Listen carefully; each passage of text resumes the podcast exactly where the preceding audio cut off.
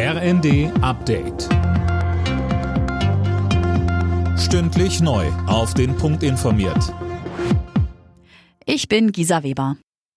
Im angespannten Verhältnis zwischen Kiew und Berlin deutet sich Entspannung an. Bundesaußenministerin Baerbock soll demnächst in die Ukraine reisen. Das hat Kanzler Scholz am Abend gesagt. Zuvor hatte Bundespräsident Steinmeier mit dem ukrainischen Präsidenten Zelensky telefoniert. Dabei wurden Steinmeier und Scholz nach Kiew eingeladen. Vor drei Wochen hatte die Ukraine den Bundespräsidenten noch zur unerwünschten Person erklärt und auf einen Besuch verzichtet.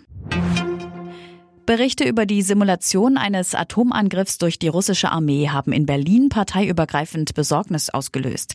Sönke Röhling unter anderem hat sich die Vorsitzende des Verteidigungsausschusses Strack Zimmermann zu Wort gemeldet. Ja, ihr machen die Berichte wirklich Sorgen. Gleichzeitig rief sie in der Rheinischen Post dazu auf, Ruhe zu bewahren. Es gehöre zu Putins Kriegsführung, uns mit solchen Szenarien psychologisch unter Druck zu setzen. Ähnlich äußerte sich der CDU-Außenpolitiker Kiesewetter. Er warnt aber, wenn der Westen einknickt und aufhört, die Ukraine zu unterstützen, dann wird Putin weitermachen, das Baltikum erpressen und Moldau angreifen. Die Finanzminister der Länder beraten heute in Nürnberg über das geplante Entlastungspaket der Bundesregierung. Sönke Röhling, das sorgt in den Ländern für ziemlichen Unmut.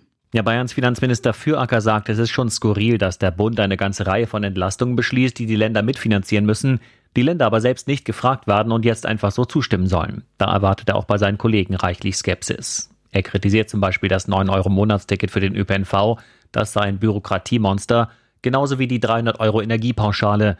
Das, so Füracker, hätte man mit Steuersenkung alles viel einfacher haben können. Heute ist es soweit. Der deutsche Astronaut Matthias Maurer kehrt nach einem halben Jahr im All wieder auf die Erde zurück. Er und drei US-Kollegen landen mit ihrer Raumkapsel im Wasser vor der Küste Floridas. In der Fußball-Europa League hat Leipzig den Einzug ins Finale verpasst.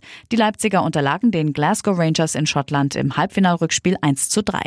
Besser lief es für Eintracht Frankfurt. Die Frankfurter setzten sich zu Hause 1 zu 0 gegen West Ham United durch. Alle Nachrichten auf rnd.de